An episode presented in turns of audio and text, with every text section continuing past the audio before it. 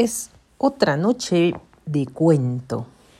Qué gusto saludarte, ¿cómo estás desde el otro lado de tu estancia, de tu tranquilidad?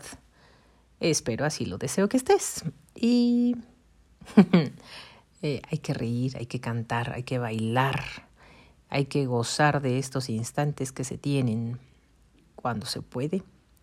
Y también cuando se da eso de llorar, sentir tristeza, acoger el dolor. También se vale que te sobes esos sentimientos. Bueno, del escritor Konstantin Ushinsky, otro ruso, El caballo ciego. Pon atención. Hace muchos, muchos años, cuando no ya a nosotros, sino ni siquiera nuestros abuelos y bisabuelos vivían en esta tierra.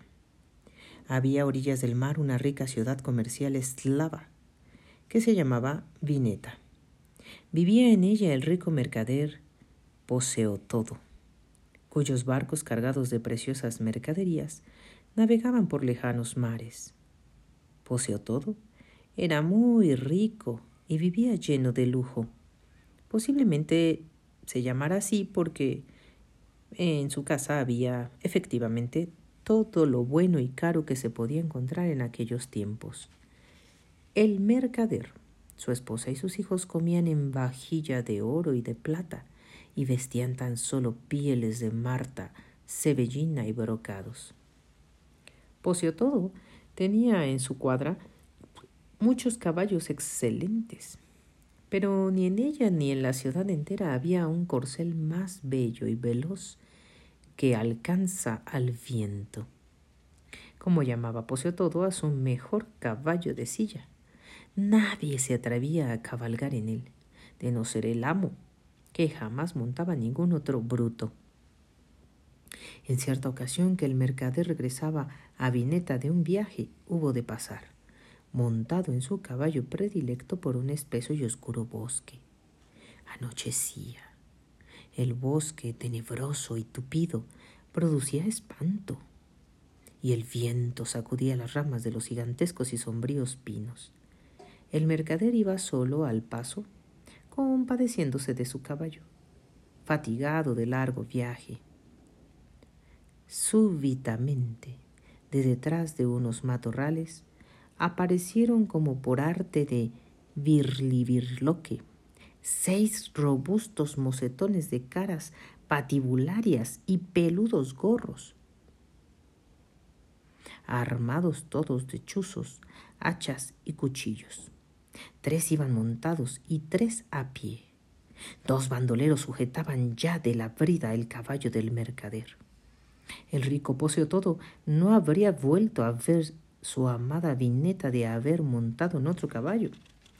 Al sentir que sujetaban la brida manos extrañas, el bruto salió disparado.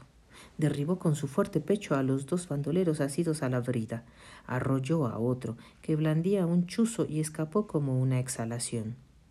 Los bandoleros montados se lanzaron en pos. Sus bestias eran tan bien buenas, pero ¿podían acaso dar alcance al corcel de todo. A pesar del cansancio, alcanza el viento, volaba como una flecha y dejó muy a la saga a los enfurecidos bandoleros. A la media hora, todo entraba ya en Vineta montado en el noble bruto, de cuyos belfos se desprendían cuajarones de espuma. Al echar pie a tierra, el mercader dando unas palmadas al caballo, cuyos hijares el cansancio hacía parecer fuelles, prometió solemnemente que, pasara lo que pasase, nunca vendería ni regalaría a nadie el animal.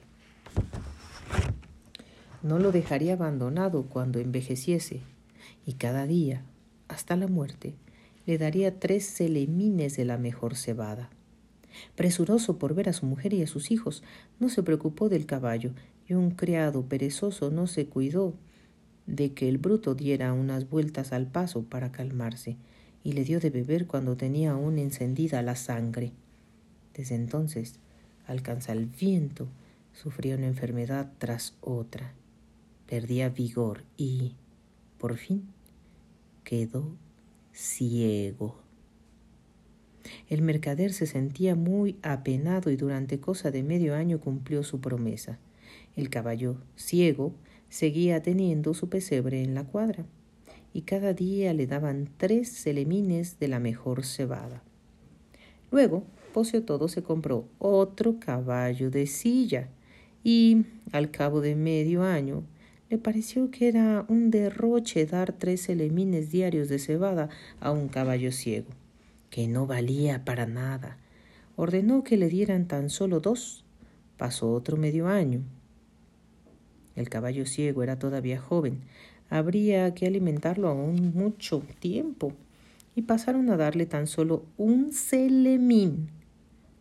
Por fin, hasta eso se le antojó al mercader demasiado y dispuso que le quitaran al bruto el bridón y lo echaran de la cuadra para que no ocupara sitio en ella sin reportar ninguna utilidad. Los criados hicieron salir al caballo a fuerza de palos, pues no quería abandonar el patio. El pobre caballo ciego, sin comprender lo que ocurría, sin saber a dónde ir, se quedó junto al portón, la cabeza gacha, moviendo tristemente las orejas. Llegó la noche, se puso a nevar, y el pobre caballo ciego no podía dormir sobre las duras y frías piedras.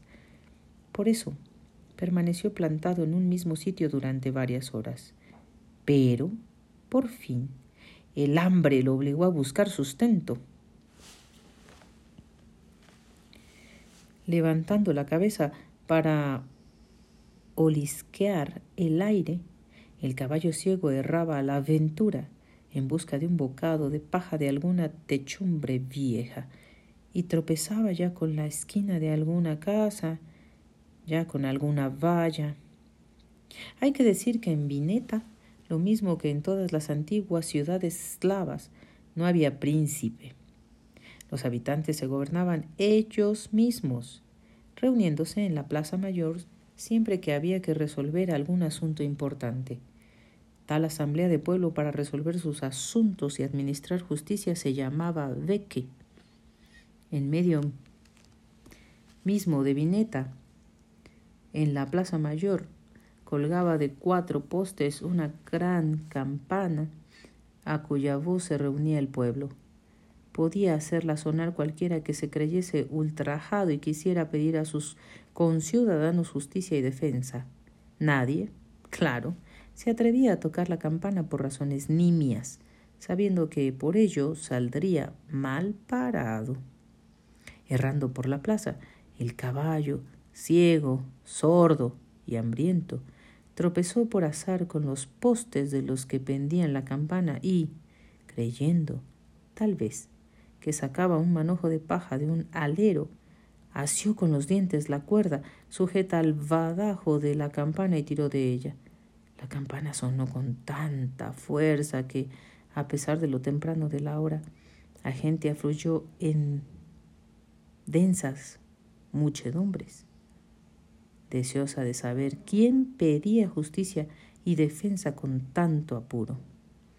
Todos en Vineta conocían a Alcanza al viento y sabían que había salvado a su amo.